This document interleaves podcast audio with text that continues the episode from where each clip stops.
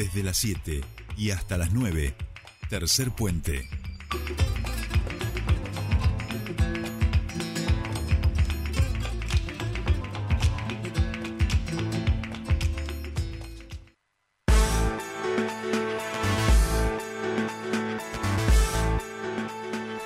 Bien, seguimos aquí en Tercer Puente, 7.39 minutos de la mañana y conectamos ya con nuestra compañera Soledad Britapaja para hacer una actualización, un picadito de información a esta hora de la mañana. Sole, muy buenos días, ¿cómo estamos? Buenos días, buenos días a toda la audiencia, ¿cómo están? Bien, todo muy bien. Por suerte, mañana linda, este otro día de, calorcito para despedir febrero y aquí este, preparándonos para, para transitar en este día. Sole, aquí mm, hemos armado un picadito de información muy interesante para charlar. Uno de los temas lo, lo vamos a estar hablando, ampliando con Flavio Ramírez, con el secretario general del sindicato de prensa, eh, pero tenemos tres temas que son realmente interesantes para poder dialogar a esta hora y que nuestra audiencia conozca. Exacto. Eh, hay un, eh, un caso de, de, que me gustaría traer un poco a la mesa. Eh, bien es lejano, estamos hablando de Santiago del Estero, se trata de Erika de la Balán, asesinada por su expareja delante de su hijo de tan solo siete años. Eh, no acuerda en un momento electoral que justamente me parece que más que nunca tenemos que estar también aquellas propuestas que van trayendo los candidatos en relación a lo que tiene que ver con prevenir la violencia de género, en relación a proteger a las mujeres que día a día, eh, bueno, conocíamos hace, hace unas semanas atrás el caso de Luz Norma, eh, donde hay una persona detenida, en este caso no había casi indicios de eh, una eh, detención anterior que tendría que haber surgido, pero sí una cuestión de prevenir, de generar conciencia, de comenzar a, a, ejercer también esa educación que desconstruye una sociedad que realmente a las claras las cifras nos muestran que estamos en torno. En este caso se trata, como decíamos, de Micaela Corbalán, eh, en, en, un pueblo de la ciudad santiagueña, eh, Ojo de Agua, como decía, asesinada por su expareja, eh, que también se eh, eh, mató luego de, matarla, de matarla a ella delante de su hijo de siete años. Eh, realmente un, una tragedia que, que es uno de los tantos, lamentablemente, se termina convirtiendo en una de las cifras que van abultando eh, la cantidad de femicidios que no cesan en nuestro país y que mirábamos ahora porque comenzaron a salir las cifras de los distintos observatorios a nivel nacional eh, y, realmente son alarmantes cantidad de niños huérfanos que han quedado eh, por este, esta cantidad de femicidios, cantidad de mujeres muertas.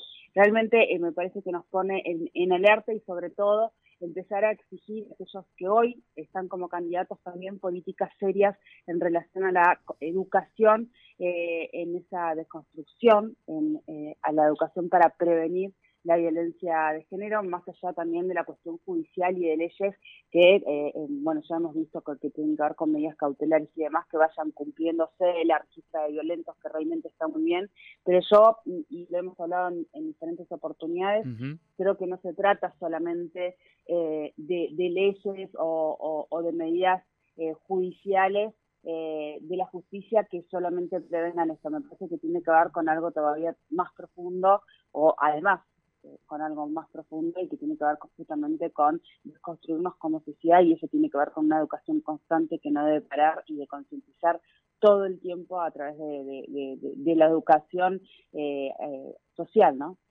Claro, claro, y pensaba también en, en eh, eso, por supuesto, ese cambio cultural que es, que es, tan importante, pero además cómo esto también, digo, las sociedades no son lineales, ¿no? Hay avances, hay retrocesos, uno uh -huh. cree que siempre las ampliaciones de derecho eh, son continuas, digamos, y los procesos de democratización, pero en los últimos años estamos viendo que no, desde la pandemia, un poquito antes, también el, el deterioro de las condiciones socioeconómicas en general, a nivel global hablo, ¿no? Este, en Europa, lo vemos en, en, la mayoría de, incluso en China, digo, hay malestar social, cultural, ellos quizá el abordaje de la pandemia ha generado este tipo de procesos, pero digo, me da la sensación de que la sociedad eh, encima se, se, está rompiendo por, por otros lados, uh -huh. lo cual hace también que estos temas a veces o pasen a, no digo a un segundo plano, pero digo, no se aborden con la misma intensidad ni, ni sigan ocupando la centralidad que merecen en, en la agenda pública. Vos decías algo muy cierto, yo hasta ahora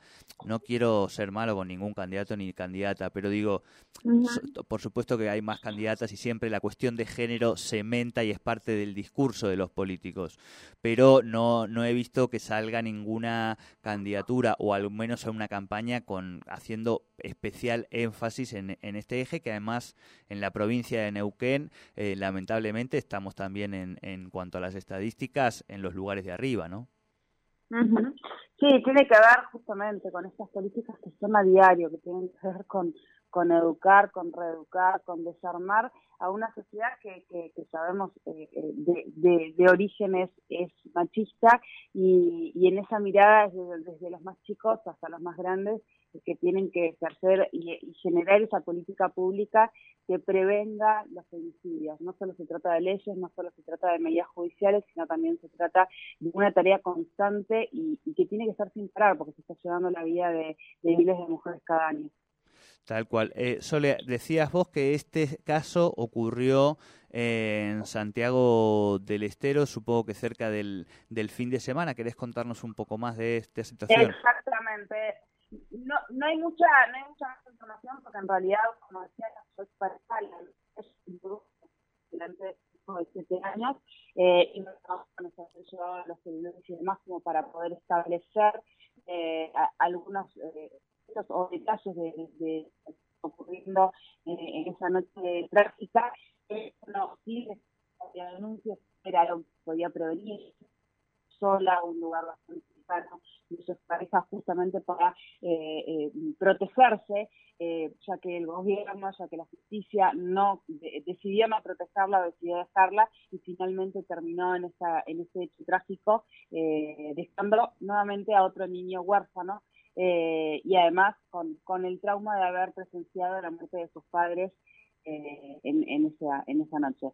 Eh, y de esto, o sea, sabes hay un montón, hoy se estaba produciendo el, el, final casi del juicio de, de, Pérez, o sea, hay muchísimos casos en nuestro país que han sido emblemáticos y tantos otros que permanecen por ahí más acallados, pero que es día a día, las cifras lo dicen, ¿no? Tal cual, tal cual. Bien, Sole, ayer en horas de la tarde cambiamos de tema. Eh, nos enterábamos por parte, por parte de los grupos de periodistas y demás, y después de los propios eh, compañeros, que eh, para aproximadamente una decena de trabajadores y trabajadoras del diario Río Negro habían sido despedidos. Ahora en un ratito más vamos a hablar con Flavio Ramírez, pero contanos un poquito más.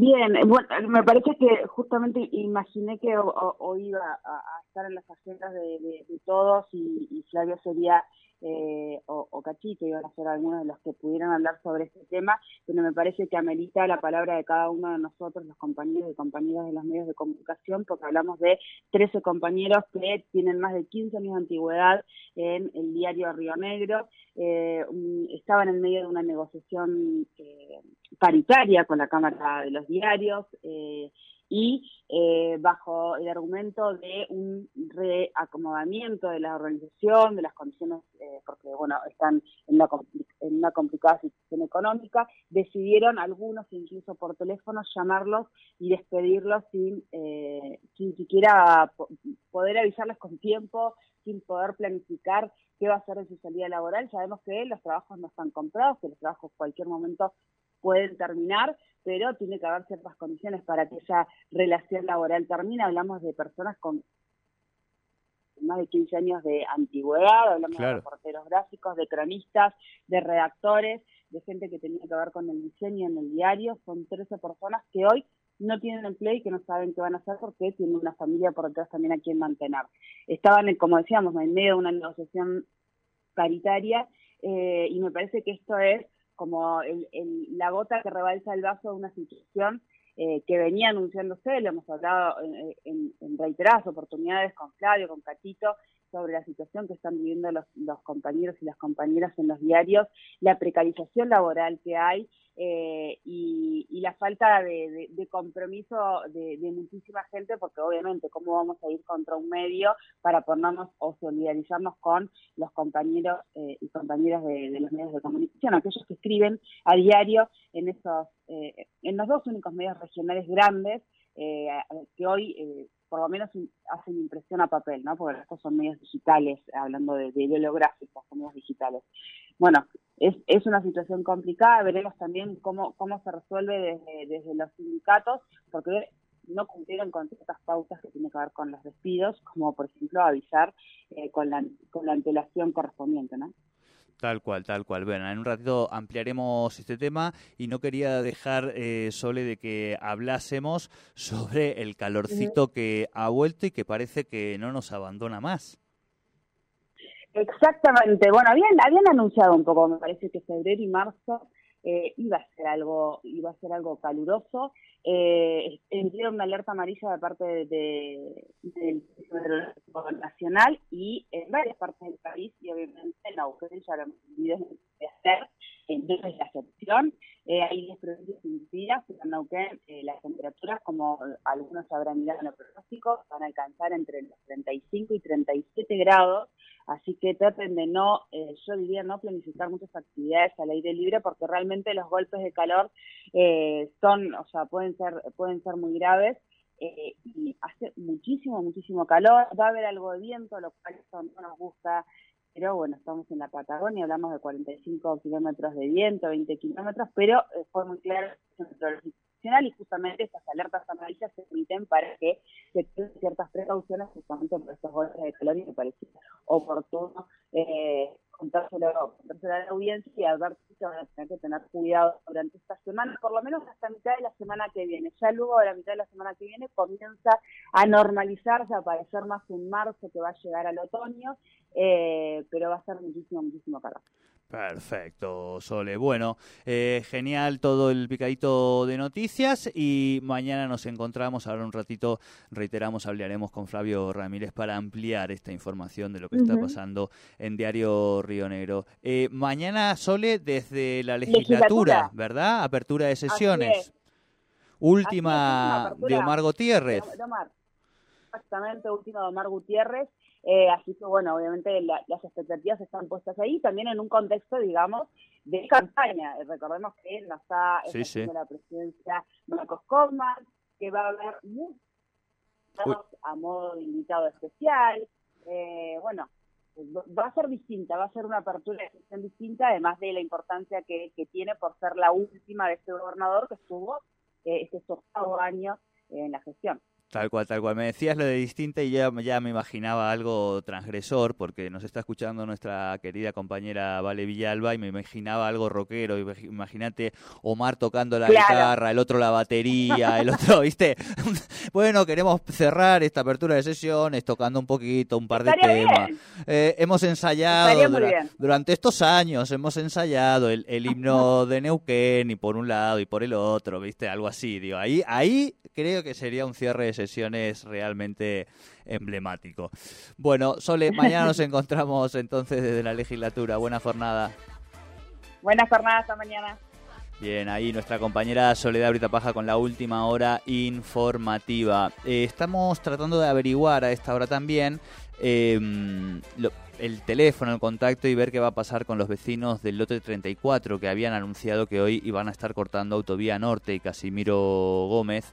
Eh, a esta hora no hay cortes, vamos a a ir este, ampliando esta información, pero en un ratito más, insistimos, si tenemos un poco más de información se lo diremos, pero en principio a esta hora no hay corte. Eh, Patito, 7 y 52 minutos, vamos con una tandita y demás y después volvemos aquí, todavía tenemos un montón de tercer puente para compartir con ustedes.